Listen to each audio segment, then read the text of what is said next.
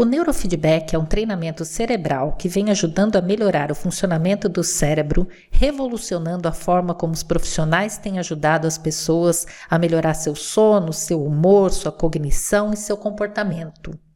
Meu nome é Mariana Pavan, sou treinadora e supervisora da Brain Trainer, uma escola internacional de neurofeedback. O conteúdo que você vai ouvir agora faz parte de nossas apresentações comemorativas da Semana do Neurofeedback 2021. Espero que você goste.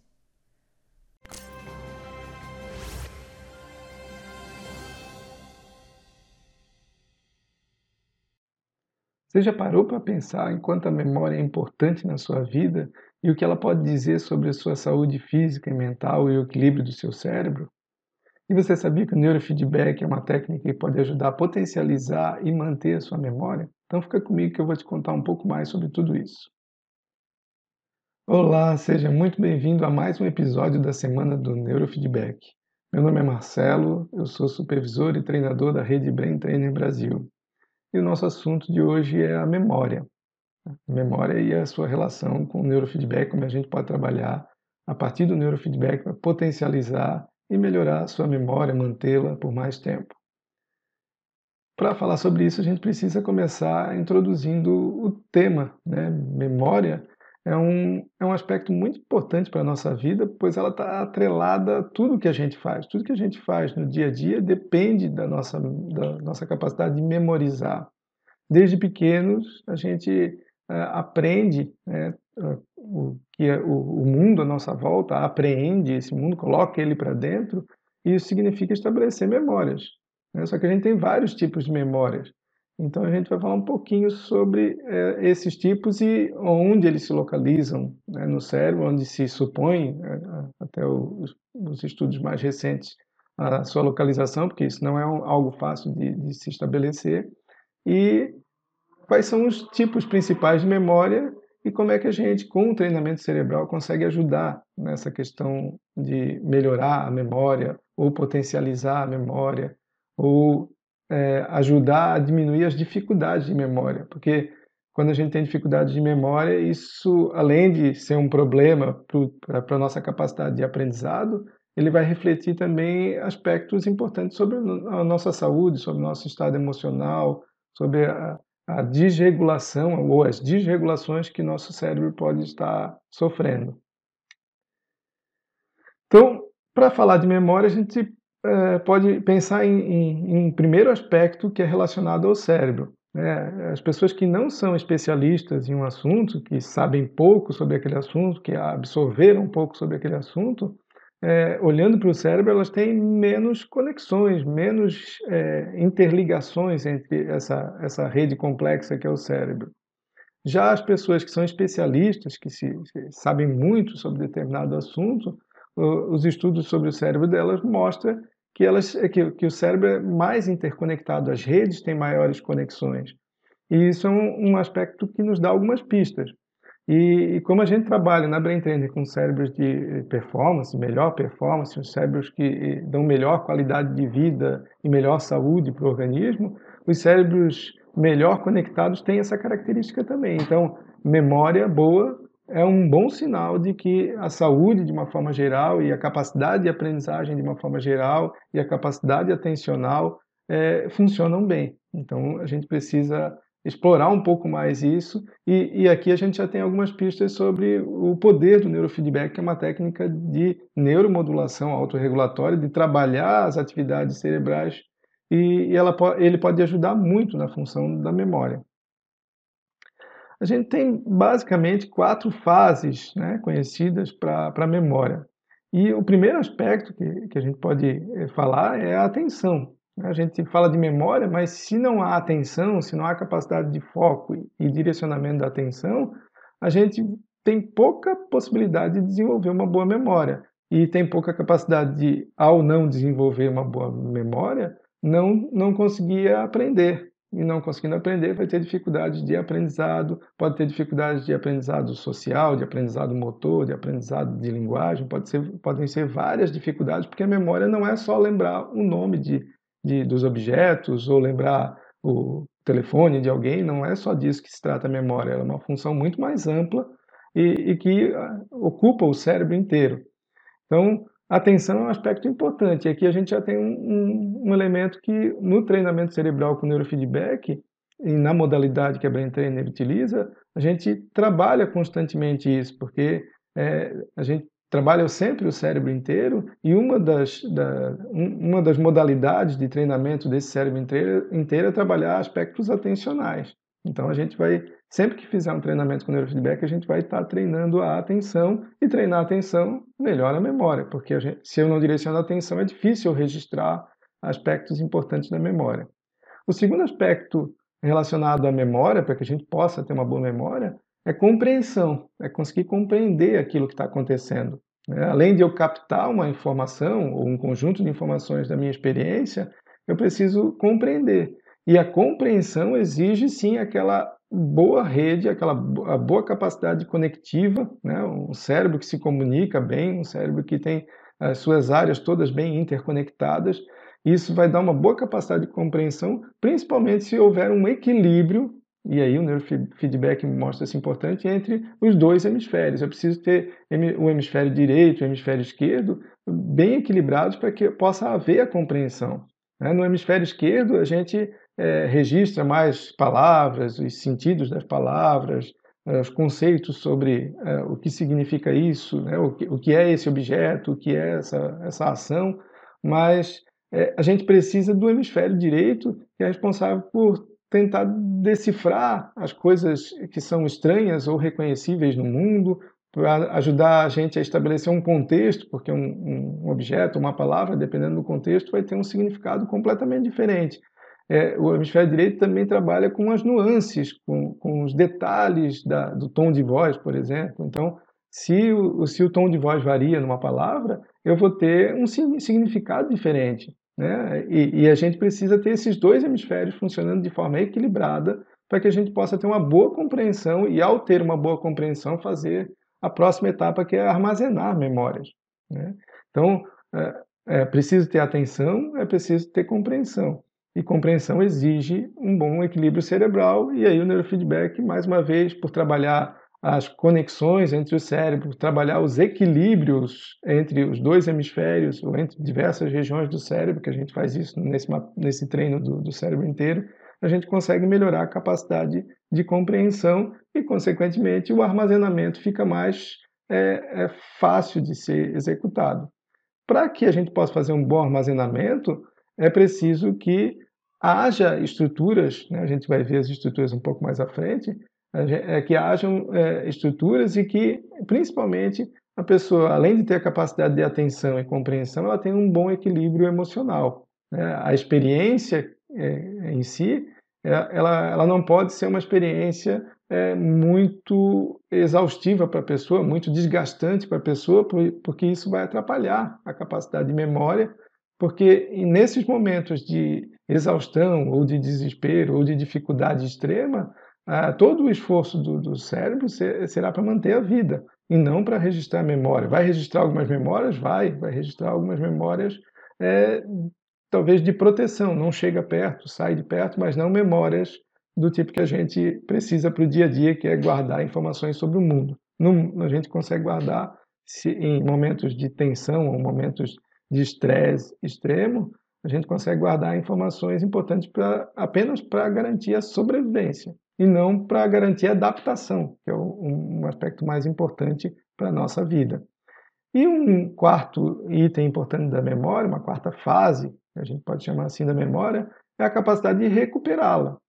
Novamente, para recuperar a memória, eu preciso ter absorvido uma memória, uma compreensão da experiência bem ampla, com vários estímulos, porque a memória é, ela, ela tem estímulos visuais, ela tem estímulos auditivos, ela tem estímulos é, internos de como eu estou me sentindo, como estão as minhas emoções, como, estão, uh, como está o meu funcionamento, todos esses aspectos, é, se, se, eu tenho uma experiência rica, fica muito mais fácil de um elemento daquele me resgatar a memória.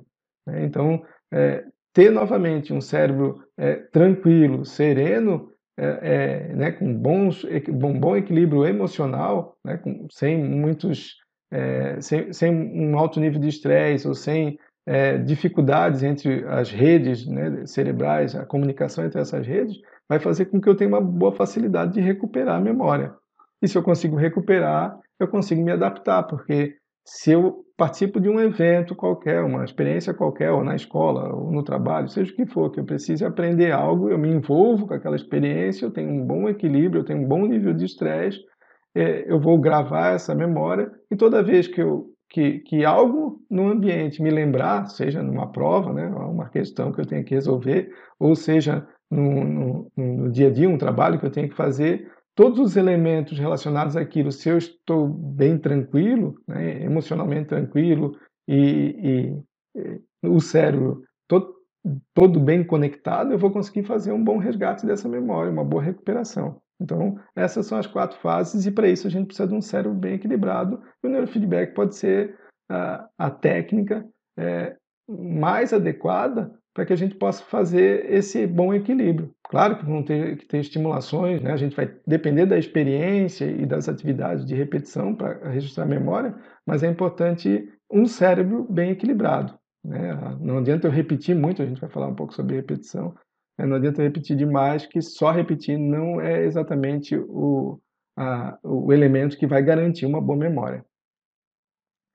Falando em tipos de memória, a gente tem dois grupos grandes, que são memórias explícitas, é, que tem a ver com a, aquilo que a gente tenta registrar conscientemente. Então, eu estou aqui falando, vocês estão ouvindo aí, então vocês estão tentando guardar essas informações, ou tentando primeiro a, a manter a atenção em mim, é, depois guardar essas, é, compreender essas informações, depois armazená-las e, e, possivelmente resgatá-la, né? Com, com, quando for necessário trabalhar com memória ou entender a memória. Então, esse, essa é a memória explícita. Mas também tem a memória implícita, que é aquela que a gente não tem muita consciência ou não faz muito esforço para compreender. Né? E aí pode ser lembra de uma música que fica tocando o tempo todo no, no, lugar que você está, onde você está calmo, você vai armazenando aquela música e de repente você sai cantarolando uma música e não tem nem ideia de como aprendeu a música, mas aprendeu.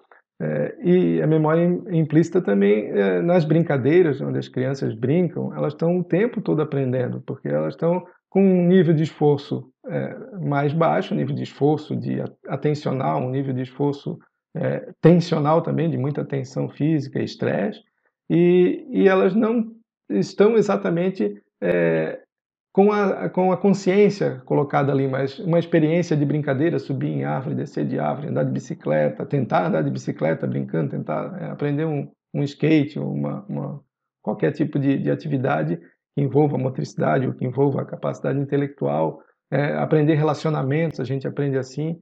Então, a gente tem dois grandes grupos de memórias e, e são, as duas são muito importantes, só que para o cérebro elas envolvem estruturas diferentes. Né? Então, para a gente ter, entender um pouquinho melhor, não é, o objetivo aqui não é aprofundar, mas entender um pouquinho melhor, as, as áreas do cérebro envolvidas na memória explícita, que é a memória mais consciente, estão muito mais relacionadas com duas grandes estruturas, né?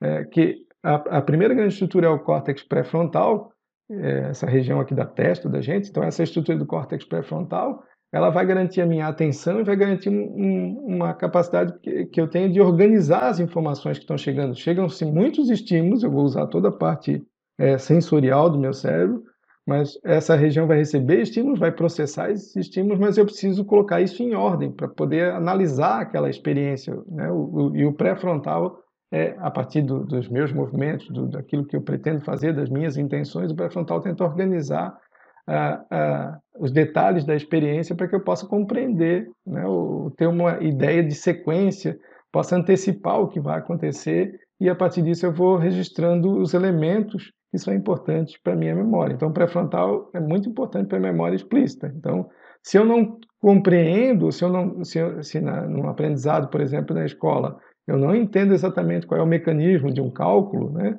Ah, tem que fazer isso, depois aquela etapa, depois a terceira etapa, é, fica muito difícil para o pré-frontal que nunca passou por aquela experiência aprender aquela a, a sequência de, de, tempo. Precisa ser muito. Por isso que a didática é tão importante no ensino de, de alguma coisa, porque é, é preciso estabelecer uma sequência para que o pré-frontal também vai entendendo que isso vem antes daquilo e vai organizando que esse estímulo é mais importante. Então, é, todos ficarem quietos é importante, né, quando estão tentando aprender algo, ou prestar atenção no objeto que está sendo estudado é importante. Então, a atenção é importante, o pré-frontal vai trabalhar muito essa característica da atenção. E para os aprendizados escolares, os, os aprendizados é, de linguagem, é muito importante usar a região temporal. Né? E, e, na região temporal, que fica aqui ó, acima das orelhas, a gente tem estruturas, e uma estrutura bem conhecida, o hipocampo. O hipocampo é responsável por organizar essa experiência. Então, são, são é, essas duas grandes é, estruturas, né, o pré-frontal e os temporais, que vão conseguir armazenar a, a, memória explícita, aquela memória que a gente usa para explicar as coisas, para falar conscientemente, para entender o que está acontecendo e, e para registrar o mundo à nossa volta, para ter uma, uma, uma, boa capacidade de absorver o mundo. E a memória implícita não deixa é, de ficar de fora, porque eu não consigo captar uma experiência sem vivenciá-la, então é, o, o, aprendizado motor, né? eu vou fazer uma receita, eu preciso da memória implícita, porque eu preciso dos detalhes de uma receita, mas eu preciso também é, tentar fazer aquela receita. Ou se eu andar de bicicleta, eu preciso das orientações básicas de como andar de bicicleta, mas eu vou precisar experimentar andar de bicicleta, vivenciar com o meu próprio corpo. E isso é aprender hábitos, é aprender é, hábitos de, de, movimento, é aprender é, como eu organizo o meu corpo para responder aquilo. E quem faz isso são, são estruturas mais profundas no cérebro, são os gânglios basais, né, as estruturas que estão bem na base do cérebro, junto com o cerebelo. Basicamente, eles são importantes para a memória implícita, só que tem uma estrutura também que é muito importante, que é a amígdala. A amígdala é o nosso sensor, o nosso, nosso alarme, indicando que algo é mais perigoso, menos perigoso, tem aspectos emocionais envolvidos, tem inseguranças envolvidas, então a amígdala vai dar esses alertas, estranhezas, né? Eu reconheci alguma coisa, eu estranhar e estranhar negativamente, ou é, estranhar positivamente, que é me sentir atraído. Então a amígdala vai dar essas sinalizações e isso vai pesar mais ou menos na minha memória. Então eu tenho essas duas estruturas que são separadas didaticamente para que a gente possa entender, mas elas fazem parte da nossa memória como um todo.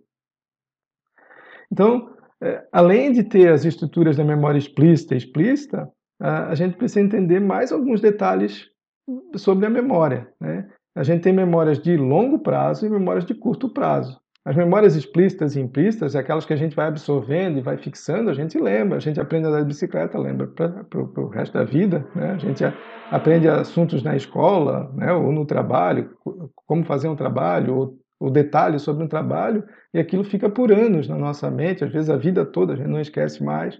Então, essas, essas memórias são consideradas de longo prazo, de longa duração. Mas a gente tem memórias também de curta duração.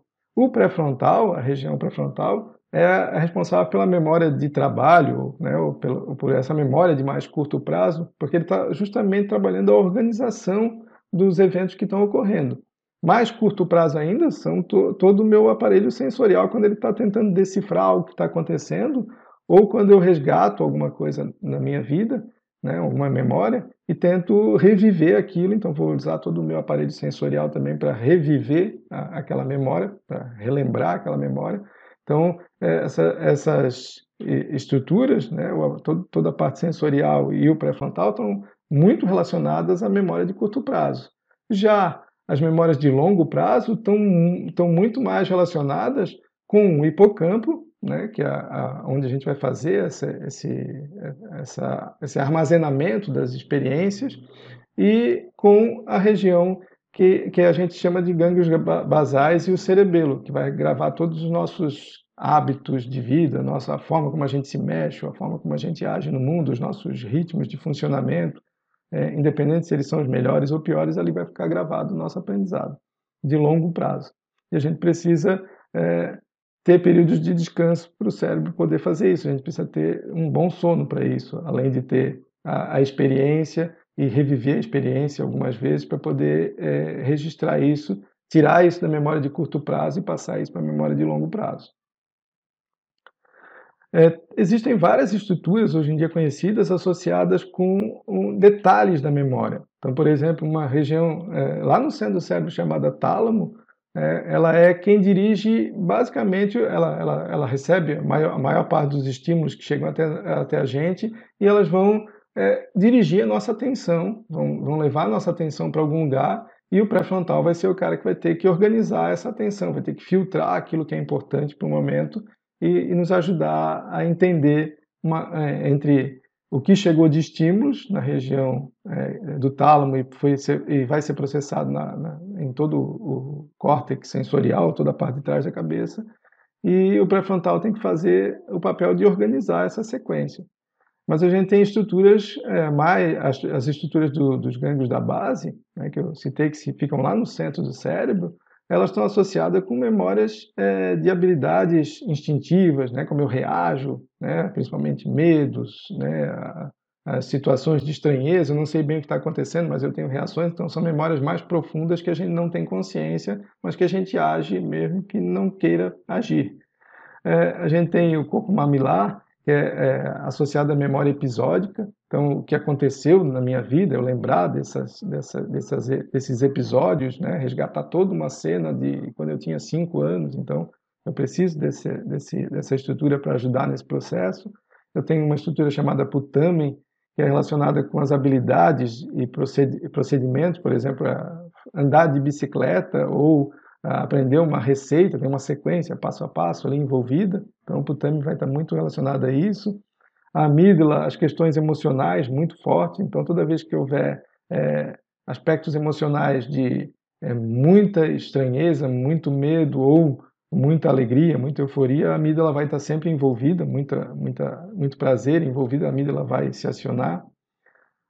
E os lobos temporais, os dois, o direito e o esquerdo, eles vão guardar as informações é, que a gente chama de conhecimentos, os, nomes, as palavras, mais no lado do esquerdo, e as nuances, como eu falei, né, a tonalidade ou o relevo das coisas, a, a tridimensionalidade das coisas do lado do direito, no hemisfério direito.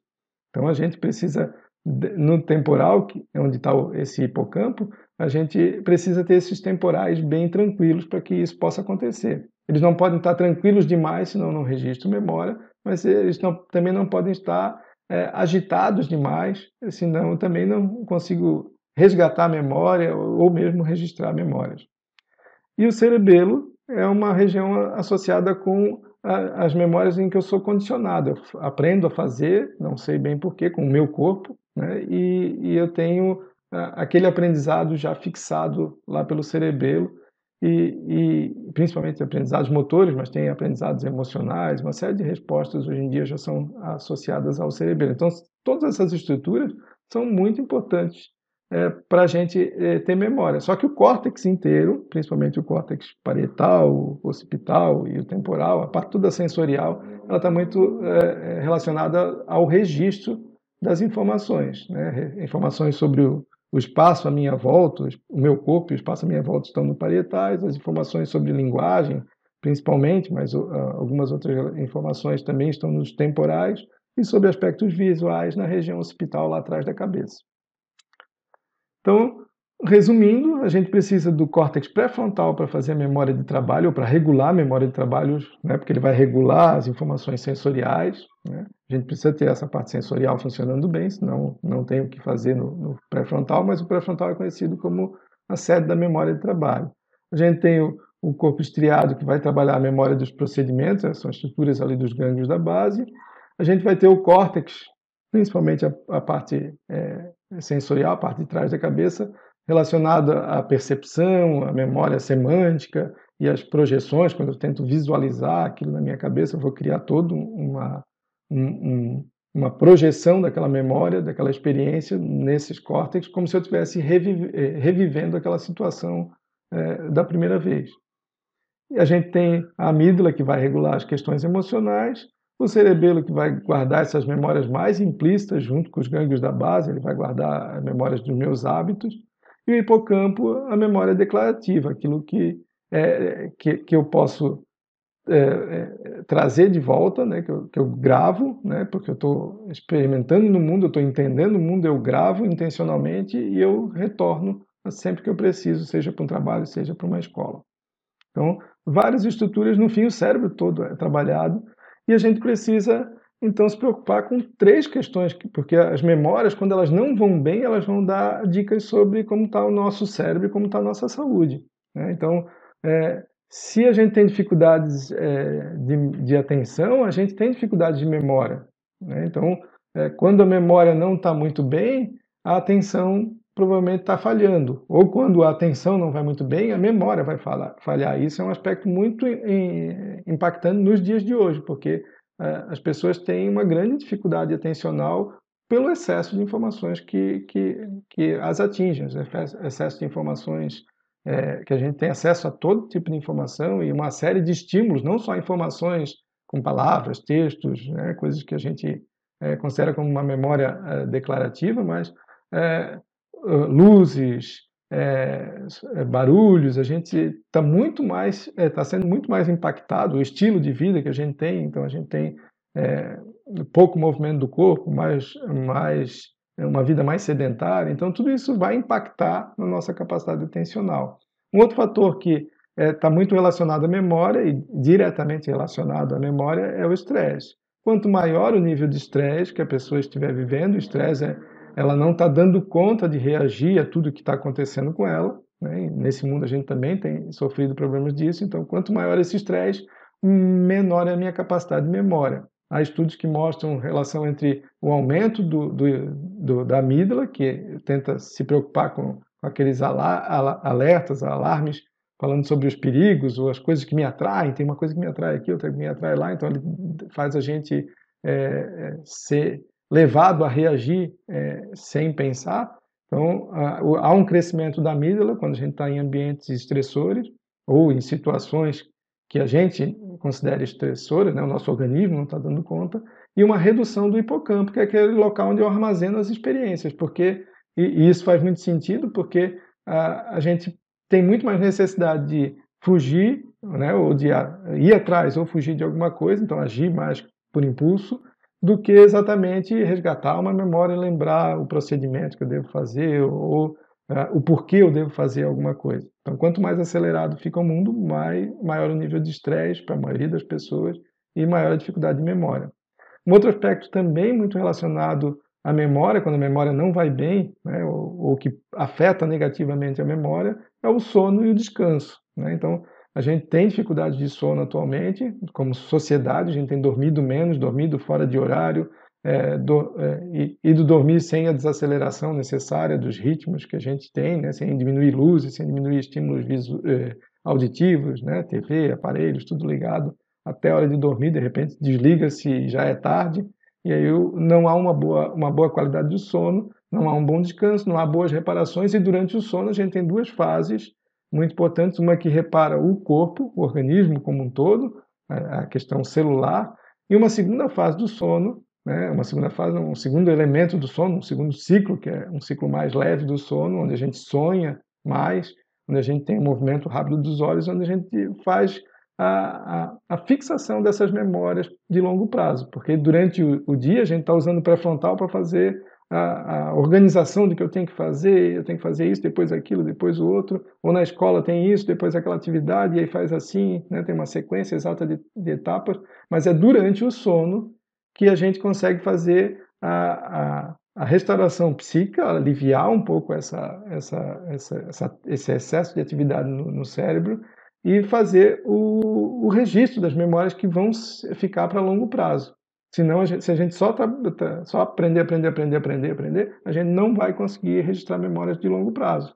Né? Então é importante o descanso e o sono, e são duas coisas que a gente tem tido pouco. Então, se você tem pouco isso na sua vida, muito provavelmente a sua memória é, é, vai tendo dificuldade. Quanto mais a gente vai envelhecendo, mais difícil vai ficando a memória quando a gente tem esses elementos.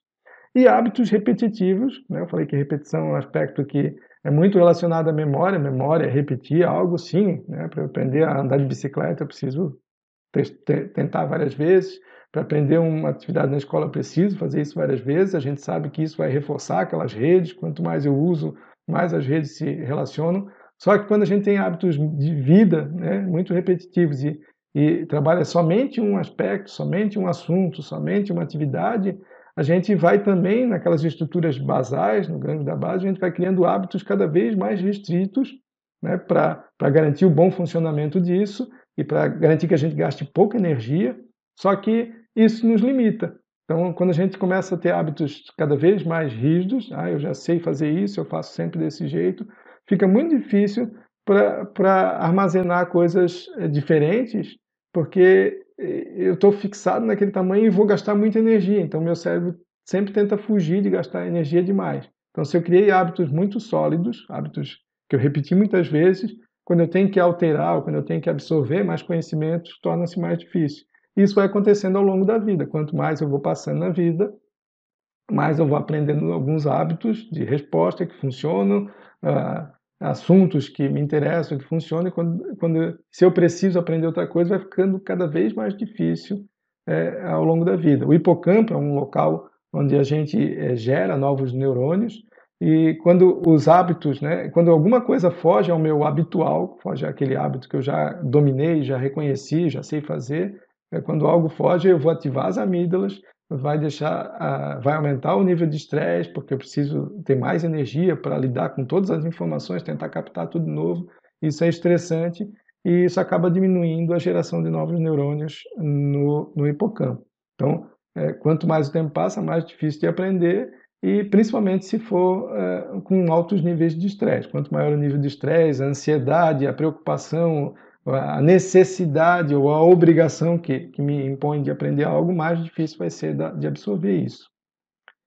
E o neurofeedback vem como uma solução, né? uma, uma possibilidade, um caminho para aprender a regular isso tudo. Porque com o neurofeedback, como eu falei, a gente faz um mapeamento, a gente não treina simplesmente uma região, a gente não vai fazer só um exercício de memorização, né? como, como pode ser feito um, um exercício com jogos ou com ou com textos, lembrar de palavras, gravar sequências de nomes, isso tudo ajuda, ajuda a melhorar a memória.